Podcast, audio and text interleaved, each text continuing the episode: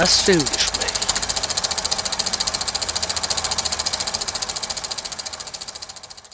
Hallo und herzlich willkommen beim Filmgespräch auf Radio Lora. Mein Name ist Sebastian Menzel. Im Gespräch mit mir wieder Ingrid Schölderle. Hallo miteinander. Wir heißen Sie herzlich willkommen zu unserer Juli-Ausgabe. Und es geht gleich los mit einem Film, der ist schon am 23.06. ins Kino gekommen. Wir wollten ihn aber trotzdem noch unbedingt reinnehmen und zwar Elvis. Kann man sich denken, ist die Biografie von Elvis Presley und zwar unter der Regie von Baz Luhrmann. Ich muss zugeben, dass ich normalerweise kein Fan seiner Werke bin. Im Gegensatz zu mir. Im Mittelpunkt steht hier nicht nur die Geschichte von Elvis, angefangen mit seiner Zeit als junger Mann, als er noch nicht bekannt war und angefangen hat aufzutreten bis hin zu seinem Tod, sondern es geht auch sehr viel um die Beziehung mit seinem langjährigen Manager Colonel Parker. Der wird hier gespielt von Tom Hanks, der eine Masse an künstlichem Fett hingehängt bekommen hat, um diesem Colonel Parker etwas ähnlich zu sehen. Das war eine ganz eigenartige Figur und es ist ein bisschen zwiespältig. Manche Leute sagen, naja, ohne den wäre Elvis wahrscheinlich nicht bekannt geworden und andere sagen natürlich, ja, der hat aber den Elvis auch gnadenlos ausgebeutet, war selber spielsüchtig, Elvis wollte gar nicht nach Las Vegas, sondern er wollte auf Tournee. Aber das hat Parker immer verhindert, weil der nämlich auch gar nicht Parker hieß, sondern Holländer war und als junger Mann illegal in die USA eingewandert ist. Das heißt, er hatte gar keinen amerikanischen Pass und er hätte in dem Moment, wenn er mit Elvis ins Ausland gefahren wäre, natürlich seinen Pass vorlegen müssen und wäre dann bei der Rückkehr nicht mehr nach Amerika reingekommen. Gerade für den späteren Elvis war das keine glückliche Verbindung. Man muss natürlich dazu sagen, Elvis hat angefangen zu einer Zeit, als er noch nicht volljährig war. Volljährigkeit war damals noch mit 21. Das heißt, die ersten Verträge, die auch mit Parker gemacht worden sind, hat sein Vater unterschrieben für ihn. Ja. Er hat sofort eine Firma Elvis Presley gegründet, deren Chef der Vater von Elvis war. Und Elvis hat auf seine Eltern gehört. Die Mutter, an der er sehr hing, hat auch eine große Rolle gespielt. Der Parker hat es ganz geschickt verstanden, immer die Eltern zu seinen Gunsten zu beeinflussen. Und die haben dann unterschrieben. Und Elvis hat im Endeffekt dann gemacht, was seine Eltern gesagt haben. Jedenfalls finde ich diesen Film sehr, sehr interessant von der musikalischen Seite fantastisch, dass du gesehen hast, der ist ja aufgewachsen mit sehr großer schwarzer Community. Und wie er als Bu bereits den Kontakt zur schwarzen Musik hatte, Blues. Bas Luhrmann hat etwas ganz Tolles gemacht und zwar, dass viel, viel Musik in dem Film drinnen ist und nicht wie in ein paar anderen. Ich denke zum Beispiel an die katastrophale Verfilmung von der Billie Holiday. Nicht den ausgezeichneten Dokumentarfilm, sondern den Spielfilm.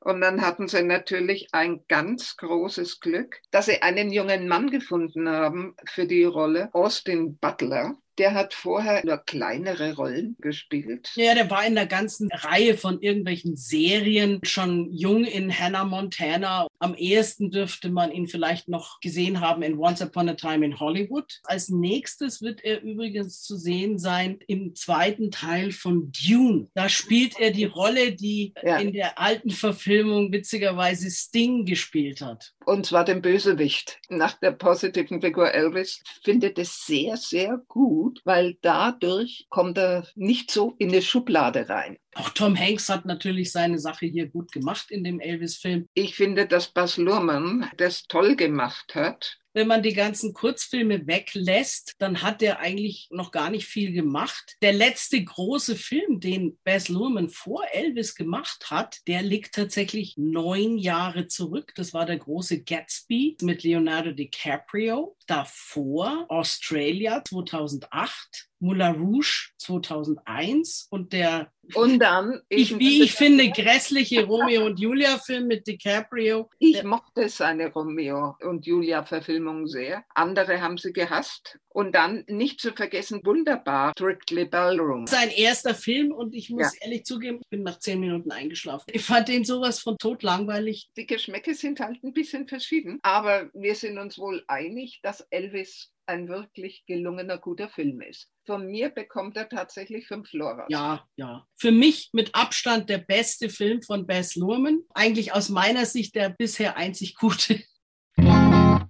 Wir kommen zu den Starts vom 30. Juni und fangen an mit der beste Film aller Zeiten. So heißt er auf Deutsch. Im Original, das ist eine spanisch-argentinische Koproduktion, heißt er Competencia Oficial, beziehungsweise der englische Titel Official Competition, unter der Regie der beiden Argentinier Mariano Cohn und Gaston Duprat. Die Geschichte beginnt damit, dass ein schwerreicher Geschäftsmann, der gerade einen hohen, runden Geburtstag hinter sich hat und er hat verschiedene Ideen, was er denn tun könnte, damit er nicht vergessen wird. Und eine Idee ist, eine Brücke zu bauen, die dann seinen Namen trägt. Aber dann kommt ihm die Idee, er könnte doch auch einen Film finanzieren. Er hat natürlich von Film keine Ahnung und denkt sich dann, naja, ich muss einfach die richtigen Zutaten haben. Ich brauche als erstes natürlich ein Buch, das man verfilmen kann und er kauft dann einfach mal die Rechte an einem Roman, der den Literaturnobelpreis gewonnen hat. Dann heuert er eine berühmte Regisseurin an, Lola Cuevas, gespielt von Penelope Cruz, die eine Menge Preise schon gewonnen hat. Und für die Hauptrollen, in dem Buch geht es um zwei zwei Brüder, werden die zwei spanischen Schauspieler engagiert. Es sind aber völlig konträre Typen. Der eine, Ivan Torres, gespielt von Oscar Martinez, ist ein Theaterstar, der auch Schauspielunterricht gibt und natürlich sich ganz viel darauf einbildet, dass er ein ausgebildeter Schauspieler ist, der die Klassiker drauf hat, ein echter Intellektueller. Und der andere, Felix Rivero, gespielt von Antonio Banderas, ist ein Hollywood-Star.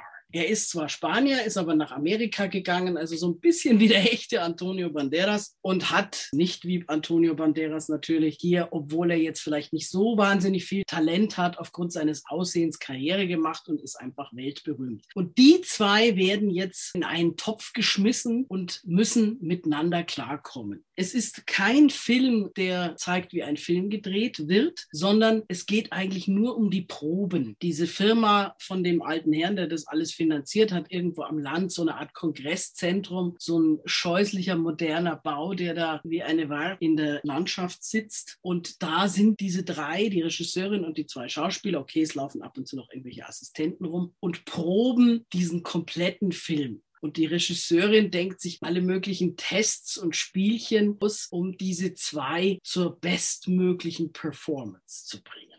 Und das ist wirklich sehr, sehr unterhaltsam.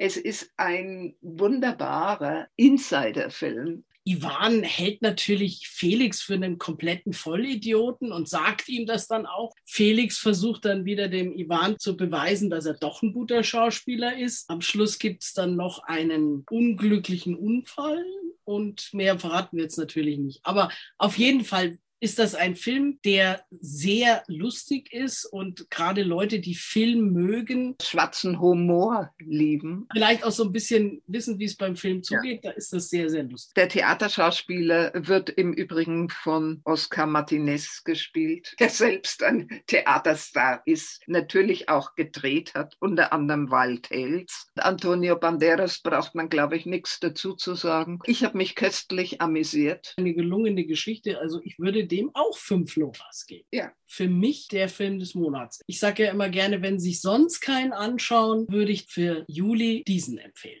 Nicht unbedingt. Und wir haben jetzt auch noch einen Ausschnitt aus Der beste Film aller Zeiten. Man muss doch keinen Stuhl kaputt schlagen, um seine Wut zu zeigen. Hm? Ja, Entschuldigung. Nein, nein, wir spielen doch hier nicht für die 48. Reihe im Theater. Du hast recht. Ich, ich bitte dich um Entschuldigung. Ich weiß selbst Schon nicht, gut, Schwamm drüber. Das war die Anspannung, Vergiss der es. Stress. Alles gut, Ja. alles gut. Und außerdem, am Ende, am Ende war es doch super. Ich sag dir was, wir drehen einen Film, der großartig wird. Ich hoffe es. Ja, ich, sehe es schon vor mir, wie man uns den Oscar überreicht im Dolby Theater. Ja? In Hollywood. Du hältst eine kleine Rede auf Englisch. Kannst du doch. Nein, ne? nein, kein Wort, nein. nein. Echt nicht? Ich würde so einen Zirkus niemals mitmachen. Ja. Ich bin äußerst ungern der Vorzeige-Latino in dieser Unterhaltungsindustrie für geistig Unterbemittelte. Aha. Nein. Geh du, dir gefällt das, du machst sowas gern. Da sage ich nicht nein. Ja, ja, ja, ich gehe. Na, siehst du? Ja, ja, klar.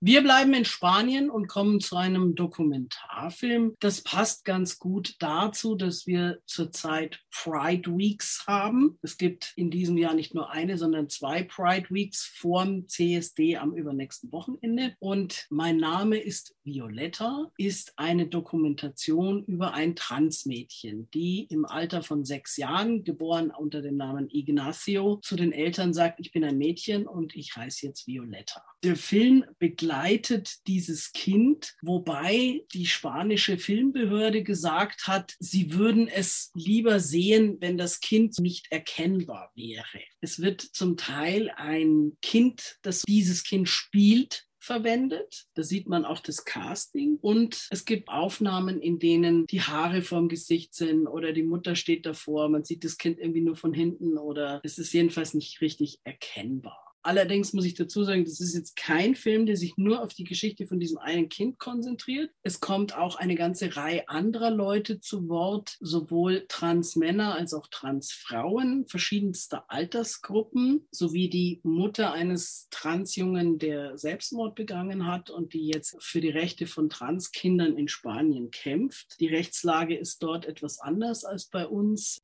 Ganz interessant fand ich auch diese Teile, in denen die älteren Transfrauen, vor allem die noch unter Franco gelebt haben, schon als Erwachsene, erzählen, wie es da gewesen ist. Da gab es ein Gesetz gegen sozial gefährliche Menschen oder wie das geheißen hat. Da kamen die Leute ins Gefängnis, weil sie als biologische Männer mit Frauenkleidern auf die Straße gegangen sind. Der Regisseur heißt Marc Paramon. Es war sein erster Film wofür er zwei Preise gewonnen hat. Wie viele Loras gibst du ihm? Es gibt bei uns schon einige Filme zu dem Thema, die auch nicht schlecht sind. Also interessant ist hier einfach das, wo es um die Lage in Spanien geht und auch ein bisschen um die Geschichte. Ich würde dem jetzt dreieinhalb bis vier Loras. Okay. Dann kommen wir jetzt zu einem Film für die kleineren und zwar Minions auf der Suche nach dem Miniboss. Die Minions sind ja schon aufgetreten in Ich einfach unverbesserlich, Despicable Me. Dann gab es einen Minions-Film und jetzt kommt der zweite Minions-Film. Wem das jetzt nichts sagt, das sind diese gelben, pillenförmigen Gestalten, die ein oder zwei Augen mit so einer Schutzbrille haben und alle blaue Latzhosen tragen. In der ursprünglichen Geschichte sind das die Helferlein von Gru, Minion ist eigentlich ein altes Wort für Knecht, Handlanger, jemand, der für einen alles macht. Und das sind von diesem Bösewicht Gru die Helferlein, die völlig ohne zu hinterfragen, was der da tut, ihm perfekt gehorchen. Und in der Geschichte geht es jetzt darum, dass der Gru noch ein Kind ist und die Minions sind aber schon da und er möchte schon im zarten Alter ein Bösewicht werden. Also er verehrt da so eine Gruppe von Bösewichten. Und der Oberbösewicht von dieser Gruppe wird gesprochen in der deutschen Synchronfassung von Thomas Gottschalk. Ob das ein Vorteil ist? Wir haben ja nun schon oft die Situation gehabt, dass wir gesagt haben, ja, das ist was für die ganze Familie, da haben die Erwachsenen auch ihren Spaß dran. Und das würde ich jetzt hier nicht so sehen. Das ist ein Humor, wenn man noch nicht in die Schule geht, beziehungsweise maximal vielleicht noch in der ersten, zweiten Klasse ist und wahnsinnig drüber lachen kann, wenn sich jemand den Schädel anhaut, wenn einem die Hose runterrutscht und der Hintern schaut raus oder wenn jemand Blähungen hat. Wenn das die Grenze deines Humors ist, bist, dann bist du da gut unterhalten. Aber wenn du etwas mehr Niveau erwartest, beziehungsweise auch eine Story, die man nicht in fünf Minuten erzählen kann, sondern wo man wirklich die anderthalb Stunden braucht, die dieser Film hat, dann ist man da eher nicht richtig. Wie viele Loras?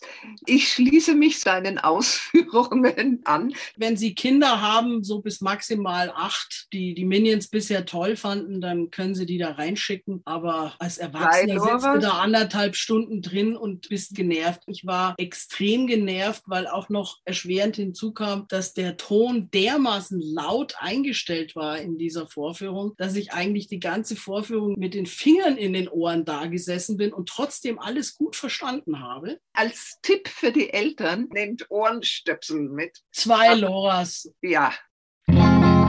Wir kommen zum nächsten Film, The Princess. Das ist eine Dokumentation, nicht zu verwechseln mit dem Spielfilm, der Ende letzten Jahres ins Kino gekommen ist unter dem Namen Spencer. Das ist die gleiche Prinzessin, die da gemeint ist, aber eben diesmal als Doku. Es geht wieder mal um Diana, deren 25.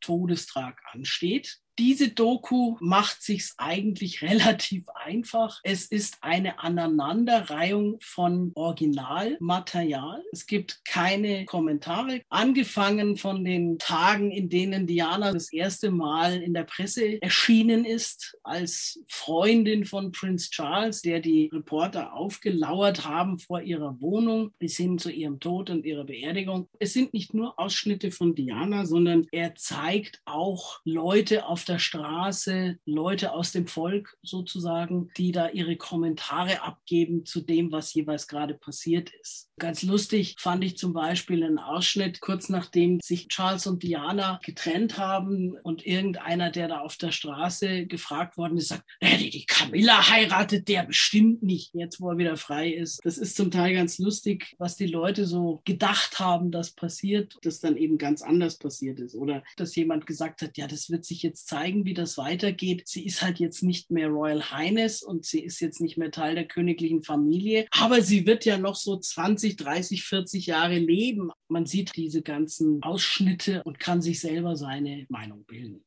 Für Fans von Diana wahrscheinlich ein absolutes Muss, wobei die bestimmt schon alle Ausschnitte, die da drin sind, in- und auswendig kennen. Autor und Regisseur Ed Perkins ist einer der renommiertesten Dokumentarfilmer, der für die BBC gearbeitet hat, für den Guardian, National Geographic, für Channel 4, der auch schon ein paar BAFTA Awards gekriegt hat, unter anderem auch eine Oscar-Nominierung hatte. Die Auswahl, finde ich, die Zusammenstellung war recht gut. Ich finde zum Beispiel persönlich diese Dokumentation wesentlich interessanter als Spencer, den Spielfilm mit äh, Kristen Stewart. Das kann man schwer vergleichen, weil Spencer ist ja ein Film, der wirklich nur ein Wochenende zum Thema hat. Und Nein. das hier zeigt ja das ganze Leben von der 19-Jährigen bis zum Tode. Das ist wohl richtig. Außerdem kommt dazu, dass ich noch nie ein großer Diana-Fan war. Und schon gar kein Kristen Stewart-Fan. Richtig. Aber ich ich sehe sehr, sehr gerne nochmal gute Dokumentationen und da finde ich sie handwerklich recht gut gemacht. Ich würde dem Film schon drei Loras geben. Und du? Wenn man Diana-Fan ist und sich für das Thema interessiert, wenn man die Frau nicht mehr sehen kann, dann sollte man es besser lassen. Es ist auch, wie gesagt, nicht so wahnsinnig viel Neues drin. Es wird ja nun jedes Jahr, wenn dieser Todestag ansteht, rauf und runter gespielt.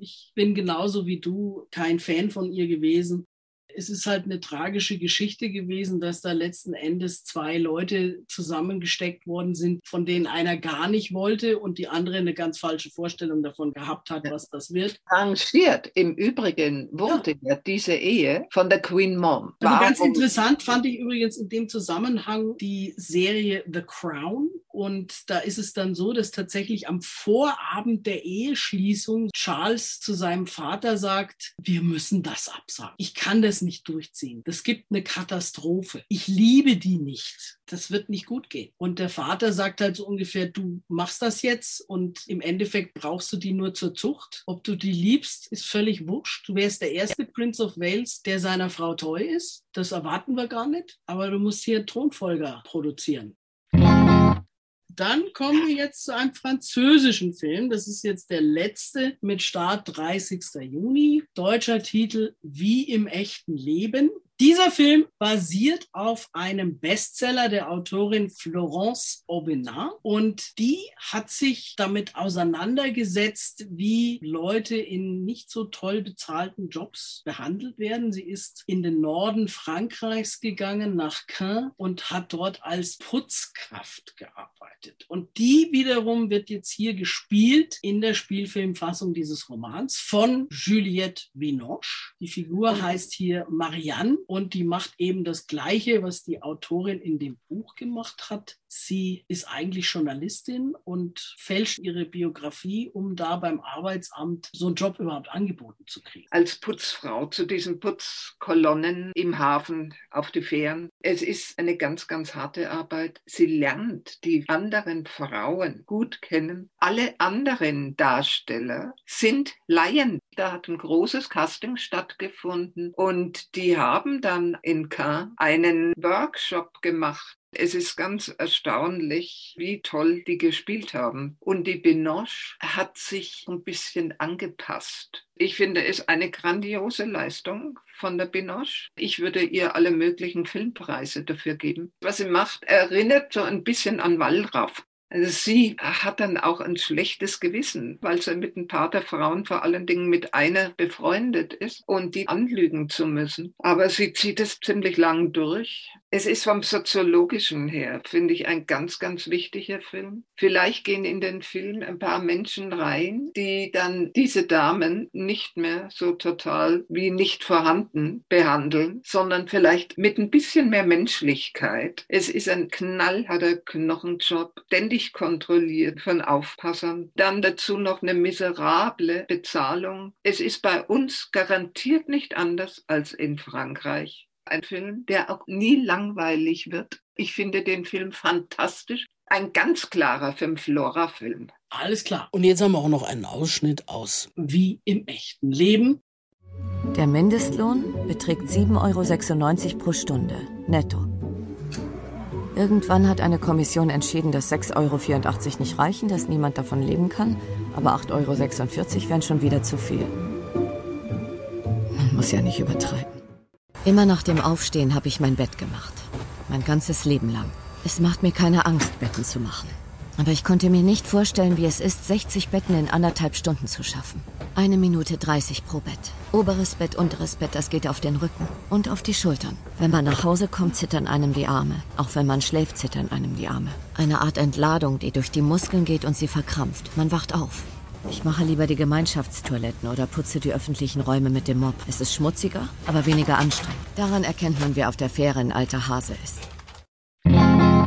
Und damit kommen wir schon zu den Starts, noch nicht von heute, aber einem Start von gestern. Wieder mal ein Film, der ein extra Datum gekriegt hat. Wieder mal was aus dem Marvel-Universum. Thor, Love and Thunder wieder mal Chris Hemsworth als Thor und eine ganze Reihe von anderen Leuten, die irgendwelche Götter oder Göttinnen spielen oder Superhelden. Wer jetzt die vorigen Filme nicht alle gesehen hat, es ist Asgard irgendwann zerstört worden und die Asgard-Leute sind auf die Erde gezogen. Die leben da jetzt in irgendeinem Fischerdorf in Nordeuropa und das ist jetzt im Film wiederum schon ein Touristenort geworden, wo dann jeden Tag Schifflein anlegen mit Leuten, die sich das angucken. Und da gibt es dann ein Theater Theater, wo sie die Geschichte nachspielen. Und da wird Thor nicht von Chris, sondern von Luke Hemsworth gespielt. Matt Damon spielt Loki in diesem Theaterstück und Sam Neill gibt den Odin irgendwo im Weltall, wo da die ganzen abgelegten Götter hocken, ist dann Russell Crowe als Zeus zu sehen, der nun wirklich schon etwas nicht nur in die Jahre gekommen ist, sondern auch extrem in die Breite gegangen ist. Regie geführt hat bei diesem Ding Taika Waititi. Den kennen wir vielleicht als Regisseur und Autor eines Films, den wir hier sehr, sehr gut besprochen haben, nämlich Jojo Rabbit aber jetzt ist er irgendwo im Kommerz versunken. Es geht damit los, dass ein Mann, wo der lebt, auf welchem Planeten, das kommt eigentlich nicht raus, das ist auch irrelevant, der stolpert da durch die Wüste mit seinem Kind und ist am Verdursten. Das Mädel stirbt irgendwann und er sieht dann plötzlich was, wo man sich jetzt auch nicht sicher sein kann, ist das eine Fata Morgana, ist es doch eine Oase, schleppt sich dahin und findet in einem Dschungel seinen Gott, so Art Sonnengott und sagt, er hätte ja ein Leben lang ihn angebetet gebetet und für ihn geopfert und jetzt ist das Kind gestorben und er ist jetzt wohl auch am Ende. Also er denkt, jetzt kommt er ins Paradies und kriegt den Lohn für seinen lebenslangen Glauben und Dienst an diesem Gott und der lacht und sagt, gar nichts gibt's, Tod ist tot, Schlussende aus Und dann findet dieser betrogene Mensch ein Schwert und tötet seinen Gott. Das kann man natürlich jetzt symbolisch verstehen. Und er macht es sich dann zur Aufgabe, alle Götter zu töten. Wie er es dann schafft, da von Planet zu Planet zu kommen und irgendwelche Götterfiguren zu töten, das ist nicht so ganz klar. Und er kommt dann nach New Asgard auf der Erde und entführt da irgendwelche Kinder. Und naja, also wie gesagt, die, die Geschichte ist jetzt nicht so wichtig, zumal der Film nicht so ganz weiß, worauf er hinaus will. Es man könnte es am Anfang als Kritik an Religion sehen, aber das ziehen sie dann nicht durch. Einerseits nimmt sich es nicht ganz ernst und ist eher so ein bisschen auf die lockere, leichte, alberne gemacht. Dann kommt aber wieder, dass die Jane, die Freundin von Thor, Krebs hat. Das passt für mich alles nicht so zusammen. Das ist richtig, aber es ist wirklich ein Popcorn-Film. Da muss drin sitzen und dich berieseln lassen und ansonsten nicht viel denken.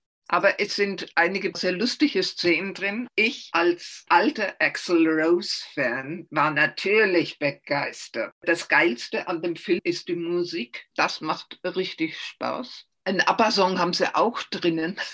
und, und Enya und, und. Ja, äh, ansonsten zum Schluss ist es mir wieder zu lamoyant geworden. Für Frauen natürlich als Augenweide. Chris Hemsworth für mich war das so nichts Halbes und nichts Ganzes. Ja, Sie haben das Selbstironische nicht durchgezogen. Soll es jetzt ja. eine Komödie sein, eine ja. Actionkomödie? Soll es Kritik an irgendwas? Eine Persiflage. Ohne den Schluss wäre der Film besser. Wenn man unbedingt reingeht, dann muss man übrigens noch dazu sagen, es kommt noch was, wenn schon Schluss ist. Ja. Während des Nachspannes, aber man muss dann auch noch sitzen bleiben, bis der Nachspann ganz zu Ende ist, und dann kommt noch mal was wenn man nicht absoluter Marvel-Fan ist und die alle gesehen haben muss, dann würde ich da maximal auch zwei Loras geben.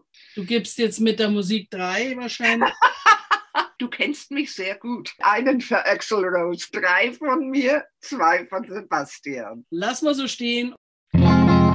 Wir kommen zu einer österreichisch-luxemburgisch-deutsch-französischen Co-Produktion unter dem Titel Corsage. Im Mittelpunkt steht die Kaiserin Elisabeth von Österreich-Ungarn, im Volksmund Sissi genannt. Die führt ihr Leben im höfischen Korsett, deswegen vermutlich der Titel. Gespielt wird sie von Vicky Kriebs. In der neuen Serie Das Boot war sie zu sehen, unter anderem in Der seidene Faden. Das Ganze nennt sich Biografie, Drama, Geschichte, wobei der Film ist irgendwie so eine etwas seltsame Mischung. Einerseits versucht man hier eine vom Kitsch befreite Sissi zu zeigen, wie sie wirklich war. Und andererseits wird mit den historischen Fakten sehr, sehr locker umgegangen. Ich habe ganz große Schwierigkeiten mit dem Film. Ich mag ihn nicht. Vicky Krebs, die ich zum Beispiel sehr gut fand, ist Ellie Beinhorn. Die Regisseurin, eine Österreicherin namens Marie Kreuzer, lässt sie fast den ganzen Film mit, in Bayern sagt man Lädchen dazu. Sie zieht fast den ganzen Film durch eine Lädchen. Also ab und zu, wo sie dann fast hysterisch überdreht, lacht. Es spielt ab ihrem 40. Geburtstag. Ich finde den Film stinklangweilig und überflüssig. Frau Kreuzer hält sich, und das wollte sie auch gar nicht, an historische Tatsachen. Aber ich finde, wenn man sich eine historische Person aussucht, dann sollte man sich auch an historische Tatsachen halten. Oder man nimmt dann eine fiktive Person. Stimme ich dir voll und ganz zu. Und vor allem finde ich so widersprüchlich, dass sie ja andererseits versucht, eine entkitschte Sissi zu zeigen, also eine, die näher an der Wahrheit ist. Und dann macht sie aber Sachen, das würde ich jetzt nicht als Spoiler betrachten, betrachten, weil ich glaube, wir wissen alle, wie Kaiserin Elisabeth gestorben ist. In diesem Film stirbt sie nicht so. Eine Szene, sie sind auf einem Schiff, wo ich denke, spielt sie jetzt Titanic so mit den ausgebreiteten Händchen vorne am Bug. Oder auch die Musik und zwar eine Harfenspielerin. Ich denke mir, das kennst du doch. Marion Faithful as Tears Go By. Wie viel Loras gibst du denn der Corsage? Einen oder wieder die zwei, die wir heute dauernd schon vergeben haben, wenn wir es nicht so toll fanden? Theoretisch einen. Die Ausstattung war sehr gut. Dafür einen halben, sagen wir eineinhalb. Man kann vieles bei einem Film verzeihen. Manches ist Geschmackssache, aber Langeweile kann man eigentlich nicht verzeihen. Und jetzt haben wir auch noch einen Ausschnitt aus Corsage. Es ist noch sehr früh für ein Gespräch. Man sagt mir, dass du ohnehin nicht schläfst. Was ist denn so wichtig? Meine Aufgabe ist es, die Geschicke dieses Reiches zu lenken. Deine Aufgabe ist es, lediglich zu repräsentieren. Dafür habe ich dich ausgewählt, dafür bist du da. Früher, als du noch Freude hattest an deinen Kleidern und an der Bewunderung, da hast du es gern gemacht. Aber Freude spielt bei unserer Aufgabe keine Rolle. Ich war wirklich sehr müde. Von Wiederhofer wird um 8 Uhr in deinem Appartement sein, um dich zu untersuchen. Bitte vergiss nicht. Egal ob Bronchitis oder Kopfweh. Du bist die Kaiserin wieder was für die jüngeren Zuschauer und zwar Alfons Zitterbacke endlich Klassenfahrt. Wenn Ihnen das jetzt nichts sagt, dann sind Sie vermutlich aus Westdeutschland. Das Ganze ist nämlich ein Klassiker der DDR. Das ist jetzt nicht der erste Alfons Zitterbacke-Film. Da gab es schon mal 1966 mhm. den allerersten in den 60er Jahren eine Alfons Zitterbacke Serie. Ins Kino gekommen ist die Geschichte dann erstmals 2019 unter dem Titel Alfons Zitterbacke, das Chaos ist zurück, damals mit einem kleinen Jungen in der Titelrolle. Und jetzt kommt der zweite Kinofilm. Und der zweite Kinofilm ist nicht annähernd so gut wie der erste war. Regie hatte Mark Schlichter geführt, Buch John Chambers. Dieser Film, drei Jahre später, im Gegensatz zu dem Film von 2019, den ich recht gut fand, finde ich den jetzt ziemlich langweilig, öde und vom Buch her überhaupt nicht gut. Es ist ein anderer, in der Zwischenzeit 15-jähriger Hauptdarsteller. Der Junge heißt Louis Vorbach. Also ist jetzt auch für die älteren Kinder oder Jugendliche, vielleicht für Zehnjährige, bestimmt nicht mehr für 15- oder 16-Jährige, Erst bimmelt der Wecker nicht und dann erwischt er noch den Koffer von der Mami und dann hat er die Klamotten von der Mama während der ganzen Klassenfahrt. Wie komisch. Natürlich gibt es dann einen bösen Spekulanten, der dieses Haus abreißen will, wo die die Klassenfahrt veranstalten. Im Grunde genommen eine Plattitüd reiht sich an die nächste der Vater, der David Streeser, kommt nicht mehr vor, weil die Eltern in der Zwischenzeit geschieden sind. Und die Mama, wie im ersten Film, Alexandra Maria Lara, hat auch einen Freund. Und ihr Freund ist im wirklichen Leben ihr Ehemann, nämlich Sam Riley. Und weil wir vorher von DDR-Klassikern gesprochen haben, als Herbergsvater ist hier übrigens Gojko Mitic zu sehen, der Ostwinnetou eine absolute Knattercharge spielt Anna Thalbach. Kurzum, zwei Lora und keinen mehr. Jetzt haben wir auch noch einen Ausschnitt aus Alfons Zitterbacke, endlich Klassenfahrt. Hallo Alfie, wie geht's dir? Hallo Mama. Naja, es geht. Euch? Ja, alles prima. Stell dir vor, wir wollen heute Nachmittag vorbeikommen und die Koffer austauschen. Dann hast du endlich deine Klamotten wieder und ich meine. Das freut dich doch bestimmt auch. Ja, Mama. Ja, wir fahren gleich zum Klettern in die Harz. Was? Ja, aber das ist ja eine eine Katastrophe. Ich meine, ich brauche unbedingt. Du brauchst doch unbedingt deine Sachen. Ja, allerdings, aber wir fahren in zehn Minuten. Was? Ihr fahrt schon in zehn Minuten los? Ja, nein, äh. Also das schaffen wir ganz bestimmt nicht. Wir fahren hier nämlich gerade ziemlich langsam durch die Pampa. Ja, sehr, sehr langsam. Und jetzt kommen wir wieder zu einem Film für die ganz Kleinen, also diesmal noch kleiner. Vorschule und Kindergarten. Ab vier. Karlchen, das große Geburtstagsabenteuer. Englischer Titel übrigens Best Birthday Ever. Das ist natürlich ein Zeichentrickfilm. Es ist eine deutsch-niederländisch-schwedische Co-Produktion. Und Karlchen ist ein kleiner Hase. Karlchen freut sich schon ganz lang auf seinen Geburtstag und dann wird aber seine kleine Schwester krank und jetzt kann der nicht so stattfinden wie geplant. Das findet Karlchen gar nicht toll und haut ab, um zu seiner Oma zum Feiern zu gehen. Die wohnt ganz in der Nähe, aber um dahin zu kommen, muss er durch den Wald. Karlchen packt seine Lieblings Tiere in den Bollerwagen und zieht los. Und da, dummerweise, zweigt er falsch ab und landet nicht bei der Oma, sondern erlebt alle möglichen Abenteuer. Zum Glück findet seine kleine Freundin sein Lieblingstier und dadurch findet sie auch Karlchen. Sie erleben noch alle möglichen Abenteuer im Wald. Es ist ein ganz charmanter, liebenswerter Film für die ganz Kleinen. Nach den Büchern und nach den Geschichten von der Rotraut Susanne Berner. Und die Figuren sind auch so gezeichnet und sehen aus, als wenn sie aus den Bilderbüchern rausgehupft wären einfachen, aber liebenswerten Animationen. Das ist ein Film, wenn ich jetzt ein kleines Kind hätte, kleines Enkelein, würde ich sofort reingehen. Wirklich sehr zu empfehlen. Auch fünf Kinderlora sind es für mich. Ja, gut. Es gibt eine ganze Reihe mit Büchern mit Karlchen. Es könnte noch viele liebenswerte, charmante Karlchen-Filme geben. Wir haben auch noch einen Ausschnitt aus Karlchen, das große Geburtstagsabend. Clara hat plötzlich hohes Fieber bekommen. Ich dachte, an der frischen Luft würde es ihr besser gehen. Das gefällt mir nicht. Ich fürchte, wir müssen mit ihr zum Arzt gehen. Doch nicht ausgerechnet heute. Was ist? Pinguin will mit mir Geschenke auspacken. Geht das jetzt? Ja? Ja? Hä? Sag du es ihm, Schatz. Ich packe inzwischen alles zusammen und warte im Auto. Karlchen, es tut uns sehr leid, aber Bevor wir die Geschenke auspacken, müssen wir erst mit Clara zum Arzt fahren. Deine Schwester oh. hat ganz schlimmes Fieber. Sie macht immer alles kaputt. Sie ist doof. Heute ist mein Geburtstag. Jetzt sei doch nicht sauer. Clara kann doch nichts dafür.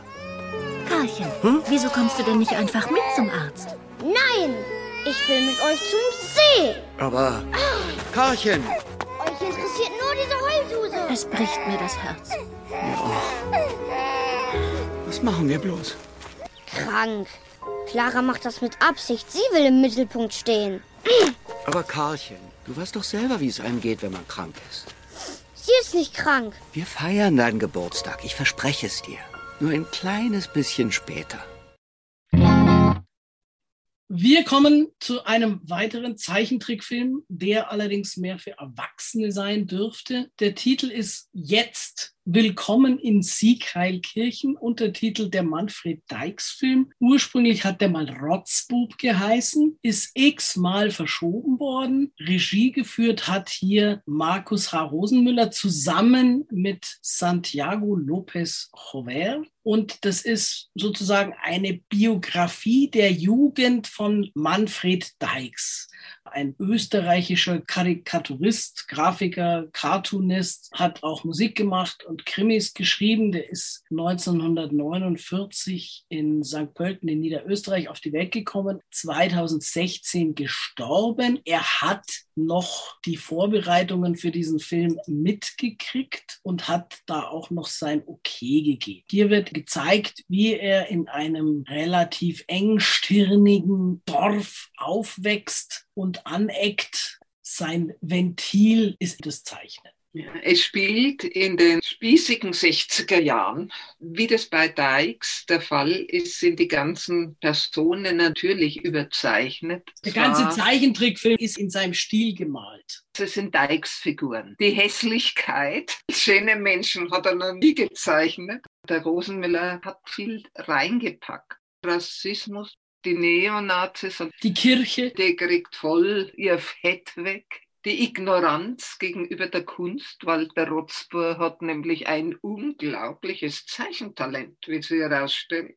Und trotzdem, irgendwas fehlt mir an dem Film. Ich weiß gar nicht, wie ich das so richtig ausdrücken soll. Das Heimatdorf des Jungen heißt hier Siegheilkirchen und hier leben lauter so ewig gestrige, größtenteils sind das ehemalige Nazis und natürlich alle so diese typischen fetten, hässlichen Dykes-Figuren. Da gibt es einen Gendarmen, der meistens betrunken ist, einen Pfarrer, der gewalttätig ist und der Vater von dem Rotzbub, der hat die Dorfkneipe. Der hat im Krieg einen Arm verloren und kann keinen anderen Job mehr mehr machen als Wirt. Der Onkel wird darauf aufmerksam, dass der Neffe Talent hat zum Zeichnen. Aber das gilt ja nichts. Kunst nach dem Motto, was ist denn das? Damit kannst du kein Geld verdienen. Naja, er verdient damit Geld, weil er zeichnet die üppige Metzgerhilfin und sein Mitschüler verkauft die Bilder dann ja. an andere Buben. Die sechs Bildchen. Okay, wie viele Loras? Dreieinhalb? Dreieinhalb bis vier ja. Übrigens, seine Eltern hatten tatsächlich ein Wirtshaus, nämlich zur blauen Weintraube in Böheimkirchen. Und nach dem Willen der Eltern sollte er entweder Wirt oder Fleischhauer, also Metzger oder Fliesenleger. Und der war dann zusammen mit dem Hellenwein unter anderem auf der Grafischen Lehranstalt in Wien. Allerdings endete diese Ausbildung vorzeitig wegen Schulschwänzens nach zweieinhalb Jahren woraufhin er an der Akademie der Bildenden Künste in Wien studiert hat. Und das hat er aber dann nach 14 Semestern auch ohne Abschluss hingeschmissen. Lustig finde ich auch noch, auch der Vater von Dykes hat in Russland einen Arm verloren. Und Dykes meinte im Rückblick, für ihn waren Kriegsinvaliden etwas ganz Alltägliches. So mit zwei, drei Jahren dachte er, dass Väter mit zwei Armen missgebildet sind. Und er war ein großer Fan der Beach Boys, die er auch getroffen hat, als er 1984 in Amerika war, wo er dann auch seine Freundin in Las Vegas geheiratet hat. Und zurück in Österreich hat er dann eine CD aufgenommen, auf der er Lieder von den Beach Boys im Wiener Dialekt gesungen hat. Unter anderem zusammen mit dem Lukas Resetaritz. Der war Kettenraucher und das hat ihm dann mit schon 67 das Leben gekostet. Und jetzt ein Ausschnitt aus Willkommen in Siegheilkirchen, der Manfred Dykes Film. Wovon sind wir denn so müde? Geschlafen haben wir ja offenbar nicht. Was haben wir denn gemacht in der Nacht? Gebetet. Hausübungsheft. Das, das habe ich vergessen. Vergessen?